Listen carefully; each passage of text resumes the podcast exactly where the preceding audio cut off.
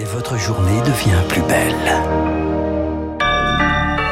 Bon réveil sur Radio Classique, il est 6h30.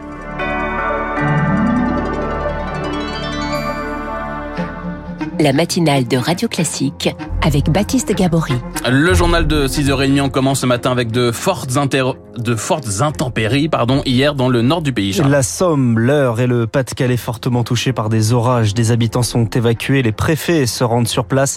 Euh, bonjour Pierre Collin. Bonjour. Des vents violents, de la grêle et même des tornades. Résultat, un village est dévasté. Oui, ça n'aura pris que quelques minutes. Les habitants ont pu voir la perturbation arriver de loin, comme cet automobiliste qui s'est arrêté au bord de la route pour filmer.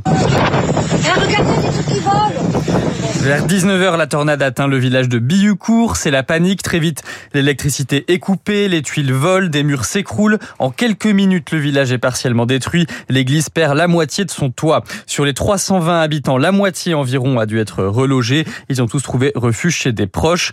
Un seul blessé léger a été recensé, mais les dégâts matériels sont très importants. Le préfet du Pas-de-Calais s'est rendu sur place hier soir et va retourner sur les lieux dès 9h ce matin. Le département voisin de la Somme a lui aussi été frappé par une mini tornade dans le secteur d'Amiens. Intempéries et chaleur hier, des records de température battus pour un mois d'octobre. Il a fait 32 degrés et demi à Figari, en Corse, plus de 30 degrés dans l'Aude, près de 30 à Marignane, une chaleur qui va persister cette semaine. Le gouvernement met 150 millions d'euros pour apaiser les hôpitaux en tension. La réaction du ministre de la Santé François Braun hier après la publication d'une lettre ouverte de 4000 soignants publiée vendredi qui alerte sur la situation dans les services pédiatriques en pleine vacances. L'épidémie de bronchiolite affecte les hôpitaux, les hôpitaux contraints de transférer des nourrissons. Andreas Werner est le président de l'Association française de, de pédiatrie il y a beaucoup trop de malades pour les hôpitaux actuellement. Donc évidemment, ils sont obligés de transférer les malades à des endroits où il reste encore un peu de place. Souvent, c'est quand même des malades qui sont intubés, ventilés, sous perfusion. C'est très très compliqué d'intuber un enfant dans un hélicoptère, vous imaginez bien. Hein. Tout déplacement d'un enfant gravement malade est un facteur de risque. Vous avez aussi la distance avec les parents. C'est quand même horrible pour l'enfant d'être loin de ses parents. L'alerte d'Andreas Werner au micro de Rémi Pfister. Des débats houleux sans grandes conséquences. Les motions de censure déposées par euh, l'opposition après les 49-3 sur le budget sont discutées aujourd'hui. D'un côté la NUPES, de l'autre le RN, qui ne voteront pas pour le texte de l'autre. Le gouvernement ne devrait donc pas être désavoué. Une assemblée où la majorité n'est que relative. Un accord avec les LR est toujours exclu, malgré la demande de Nicolas Sarkozy hier dans le journal du dimanche, qui souhaite qu'Emmanuel Macron applique une politique plus à droite, plus en phase, selon lui, avec le pays. L'heure de l'hommage, les obsèques de la jeune Lola se tiennent cet après-midi à Lillers, dans le parc Calais.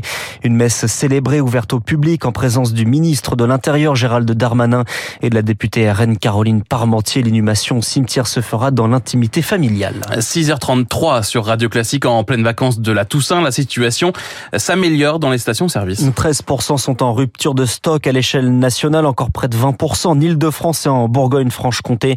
La grève se poursuit dans deux sites de total. L'alternative, c'est donc le train. Enfin, quand il y en a, la SNCF active un plan de transport allégé dans les Hauts-de-France. En clair, des trains supprimés, 140 TER par jour, 1 sur 10. Moins de trains pour éviter les suppressions de dernière minute. Zoé Pallier, c'est l'illustration d'un service qui se dégrade. Calais-Amiens, Paris-Creil ou lille Maubeuge, aucune ligne n'est épargnée entre les retards et les trains supprimés à la dernière minute.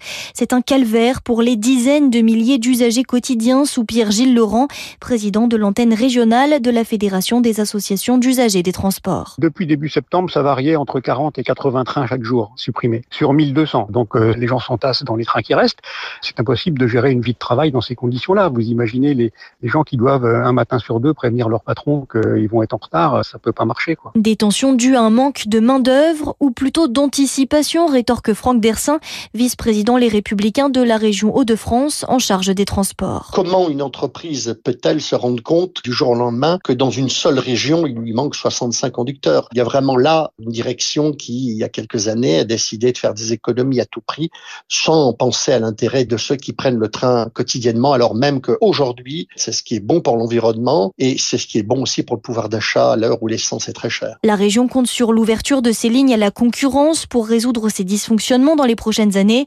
La SNCF promet-elle une grande campagne de recrutement pour 2023 Zoé Pallier, il est le premier dirigeant à la rencontrer. Emmanuel Macron s'est entretenu hier à Rome avec la nouvelle présidente du Conseil italien, Giorgia Meloni, leader des Fratelli d'Italia, parti post-fasciste vainqueur des élections. Emmanuel Macron souhaite un travail commun ambitieux. Avant cette rencontre, Emmanuel Macron était au sommet de la paix à Rome.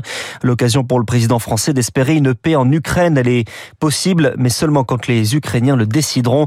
Ce matin, Emmanuel Macron s'entretient avec le pape François. Plus vite que prévu, le Royaume-Uni pourrait connaître le nom de son premier ministre dès ce soir. Les candidats ont jusqu'à aujourd'hui pour rassembler les parrainages et l'un des favoris se retire. Chloé Juel, c'est Boris Johnson, l'ancien titulaire du poste, renonce à un comeback au poste de Premier ministre. Il ne dit jamais son dernier mot tant qu'il n'est pas convaincu. L'ancien Premier ministre a bien eu les 100 parrainages nécessaires, mais finalement, il n'ira pas. Trop controversé pour beaucoup, y compris dans son propre camp. L'enquête sur le scandale du Partygate lui pend au nez dans les semaines à venir. Vous ne pouvez pas gouverner efficacement si vous n'avez pas un parti uni au Parlement, a admis Boris Johnson. La voie est donc toute tracée pour Rishi Sunak, l'ancien ministre des Finances et le favori des députés conservateurs, celui qui pourra rassurer les marchés. Et il a les parrainages, ce qui n'est pas le cas de sa désormais seule opposante Penny Mordaunt.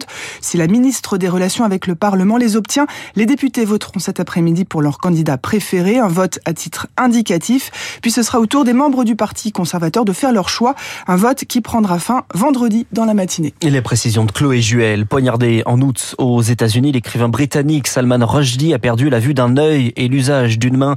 C'est ce qu'indiquait hier son agent au journal espagnol El País. Le principal suspect de l'agression arrêté avait plaidé non coupable lors de son procès. On termine, Charles, avec le sport et du foot. Lille qui arrache la victoire contre Monaco. Et quelle victoire 7 buts hier soir, score final 4-3 pour Lille qui monte à la sixième place de la Ligue 1. La défaite de l'OM contre Lens profite à Rennes, vainqueur d'Angers. Deux buts à 1 à l'étranger. Ousmane Dembélé brille avec euh, Barcelone. Trois passes décisives, un but pour une victoire 4-0 contre Bilbao. En revanche, à quelques semaines de la Coupe du Monde, l'incertitude pour le défenseur Raphaël Varane sorti sur blessure ce week-end avec Manchester United.